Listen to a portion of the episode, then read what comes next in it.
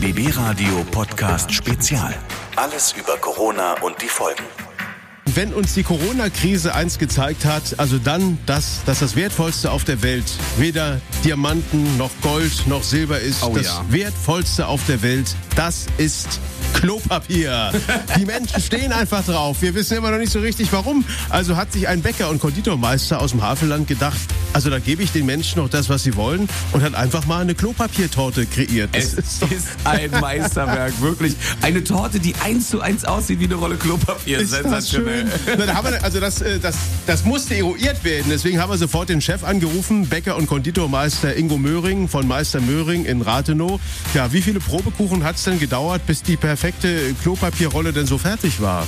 Es gab gar keinen Probekuchen. Also wir wissen ja alle, wie eine Klorolle aussehen muss. Wir haben ein bisschen am Muster probiert, äh, vielleicht so ein Muster und so ein Muster. Natürlich haben wir eine echte zur Hilfe genommen, mal geschaut, wie es aussieht. Und äh, ja, so, ein- so ein Blümchenmuster ist es dann nachher geworden. Und dann müssen wir natürlich auch diese, diese Perforierung machen. Mit so einem kleinen Zahnrädchen haben wir da gearbeitet. Ja, also war eine schöne Bastelarbeit für uns. Schön, ja. Was ist denn drin in der Klopapiertorte? Äh, Mit Blümchenmuster?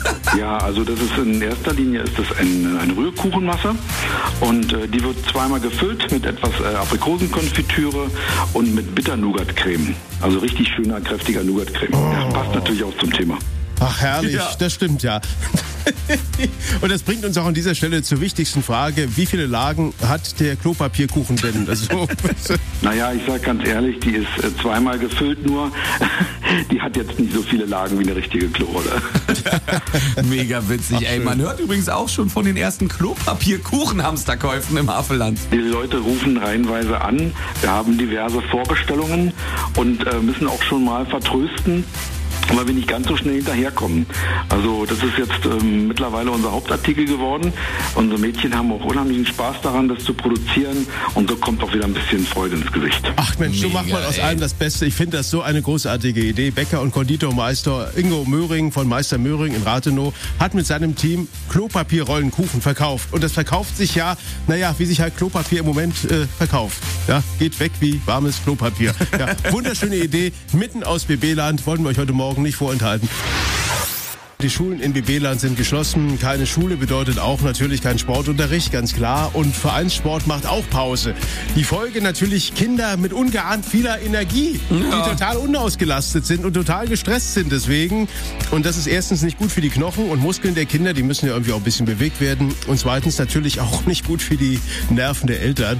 Ja, wir haben da mal einen kleinen Tipp für euch. Und zwar Albas tägliche Sportstunde auf YouTube. Ja, da bieten die Jugendtrainer von Alba Berlin, von dem Basketballclub, natürlich Sportunterricht online an. Für alle Kinder gibt's spezielle Programme vom Kita-Kind bis zum Abiturienten. Jeden Tag ein neues Workout, super erfolgreich im Netz. Naja, und wir haben ja mal Jugendtrainer Marius Huth gefragt, was ist denn das Besondere an diesen Videos? Ich glaube, dass man einfach die Leidenschaft unserer Trainer sieht äh, und dass die hoffentlich auch über die Videos mit rüberkommt und dass wir ein Angebot schaffen, dass jeder, ja, jetzt nicht nur der Basketballer, sondern jeder, der einfach gerne Sport macht, zu Hause einfach für sich umsetzen kann und so einen gewissen Bewegungsrhythmus in seinen Tag bringen kann. Na genau, das ist es. Für die Kleinsten gibt's Bewegungsspiele. In der Grundschule geht's mit richtigen Sportübungen weiter. Und das Programm für die Oberschüler ist wirklich auch für Erwachsene ganz schön ordentlich. Also kommt alles super an. Zehntausende Klicks jeden Tag.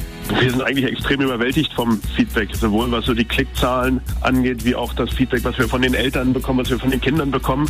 Wir kriegen mittlerweile Fanpost von den Kita- und Grundschulkindern in unsere Geschäftsstelle geschickt, wo einfach tolle Bilder gemalt werden von den Kindern, wo Dankesagungen kommt. Jeder einzelne von diesen Briefen zeigt eigentlich, dass es das wert ist, dass wir da die Kraft und Energie reinstecken, das zu machen. Und weil es so gut läuft, geht's natürlich weiter. Wir werden definitiv erstmal weitermachen, bis die Schulen wieder geöffnet sind. Aber natürlich überlegen wir auch jetzt schon, wie wir dieses Format auch dann weitergestalten können, ja, wenn die Schule und der ganz normale Alltag wieder läuft. Und wir werden eine Lösung suchen, wie wir unsere normale Arbeit in den Schulen fortführen und trotzdem auch digital was für die Wohnzimmer zu Hause weiter produzieren können. Super. Also wir finden ein ganz heißer Tipp für unausgelastete Kinder. Albas tägliche Sportstunde online auf YouTube. Einfach Alba Berlin eingeben, super Idee und dann loslegen, dann gibt's ab sofort keine Ausreden mehr. Normalerweise hört man ja immer lautes Lachen im Berliner Quatsch Comedy Club. Es ist immer toll da. Im Moment gibt's aber wegen Corona natürlich herzlich wenig zu lachen.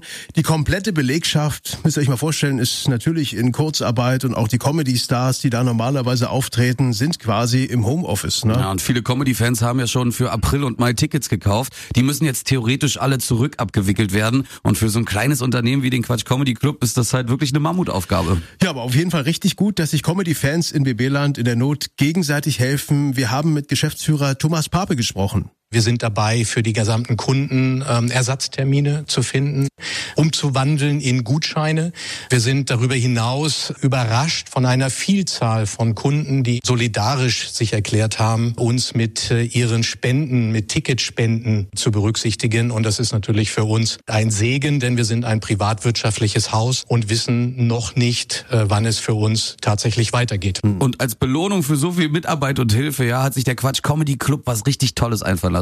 Wenn ihr nicht zum Quatsch kommen könnt, kommt der Quatsch quasi zu euch. Wir haben mit unseren gesamten Comedians gesprochen, werden eine Vielzahl von Beiträgen zusammentragen und äh, euch nach Hause bringen, erhältlich über die Webseite quatschcomedyclub.de oder unsere sozialen Kanäle auf Facebook und auf Instagram. Auf jeden Fall eine tolle, geniale Idee. Ja, wir beißen die Zähne zusammen in diesen harten Zeiten und lachen jeder für sich alleine, damit wir dann eben nach der Krise wieder alle gemeinsam lachen können. Auch im Quatsch Comedy Club Berlin. Mit Frank Philipp, hallo. Veranstaltungen werden in diesen Tagen reihenweise abgesagt. Jetzt fällt auch das beliebte Hansestadtfest Bunter Hering im Juli in Frankfurt-Oder und Swubice aus. Ersatzlos, darauf haben sich die beiden Bürgermeister der Städte verständigt. Frankfurts Oberbürgermeister René Wilke, wo liegen denn da die Hauptgründe? Ja, diese Entscheidung, das können Sie mir wirklich glauben, ist uns ganz und gar nicht leicht gefallen, weil auch wir hätten uns gefreut, wenn wir äh, möglicherweise dann nach einer solchen Zeit auch gemeinsam hätten feiern können, wieder ausgelassen sein können und natürlich freuen wir uns auch jedes Jahr auf den Buttenhering. Aber äh, es ist auch ganz klar, dass diese Krise und selbst wenn die Fallzahlen sich stabilisieren und ähm, wenn die Lage eine andere ist, uns noch sehr lange begleiten wird, auch wirtschaftlich und finanziell. Und im Stadtfest, ähm, da gibt es viele Gelder, die dafür ausgegeben werden, nicht nur städtische, sondern ganz viele private geben Geld dazu und sponsern dieses Fest. Und diese Mittel, die werden jetzt und auch in den nächsten Monaten ganz sicher woanders dringender gebraucht, bei auch existenziellen Fragen. Mhm. Und äh, deswegen haben wir uns zu dieser Entscheidung äh, durchgerungen. Das ist keine, die sagt, ähm, die Maßnahmen dauern jetzt noch bis Juli an, so interpretieren das ja jetzt manche. Es geht wirklich darum, dass wir Verbindlichkeit und Sicherheit auch schaffen wollen für die Mitveranstalter und dass die finanziellen Mittel äh, jetzt für anderes dringend gebraucht werden. Äh, Gibt es denn noch mehr, was ausfällt, grenzüberschreitend? Ja, der Lauf ohne Grenzen äh, fällt auch aus und auch der ähm, Frankfurt-Stubitzer Kindertag. Allerdings äh, gehen wir schon davon aus, dass wenn sich die Lage beruhigt hat, wir diese kleineren Veranstaltungsformate, die ja nicht das Ausmaß des Stadtfestes haben, dass wir die auch zu einem späteren Zeitpunkt womöglich nachholen können. Das hoffen wir zumindest, aber sie sind erstmal zu den geplanten Terminen ähm, leider abgesagt. Hm. Letzte Frage, die Entscheidung über das Stadtfest ist ja gemeinsam auch mit dem Slubitzer Amtskollegen äh, getroffen worden. Äh, wie ist denn da jetzt so, so mal die Signale in Sachen Grenzöffnung? Jetzt ist ja bis 13. April geschlossen. Wie wird es danach weitergehen? Da haben wir noch keinerlei Signale. Auch der Slubitzer Bürgermeister weiß das nicht, wie es da weitergeht. In Polen ist es ja generell so, dass die Maßnahmen noch viel drastischer sind als bei uns. Das ist vielen gar nicht bekannt, aber dort gibt es nicht mal eine Kita-Notbetreuung sondern die Kitas und Schulen sind komplett geschlossen äh, für alle Personen. Da muss sich jeder selbst irgendwie kümmern, ähm, wie er eine Betreuung organisiert. Bei uns gibt es ja zumindest eine Notbetreuung. Dann wurde auch, was äh, die, ähm, was das öffentliche Leben angeht, ist nochmal deutlich heruntergefahren. Aufenthalt in der Öffentlichkeit ist dort äh, quasi untersagt, bis auf wenige Ausnahmen. Und auch äh, Einkäufe werden jetzt reglementiert. Die Anzahl von Personen im Supermarkt, die rein dürfen, die Anzahl der Personen an Kassen äh, wird reglementiert und so. Also sehr, sehr viel viel weitgehendere Einschränkung noch, als wir sie derzeit bei uns erleben. Gut, dann äh, drücken wir die Daumen, dass das alles irgendwann wieder zu einem guten Ende geht. Vielen Dank, René Wilke. Alles Gute.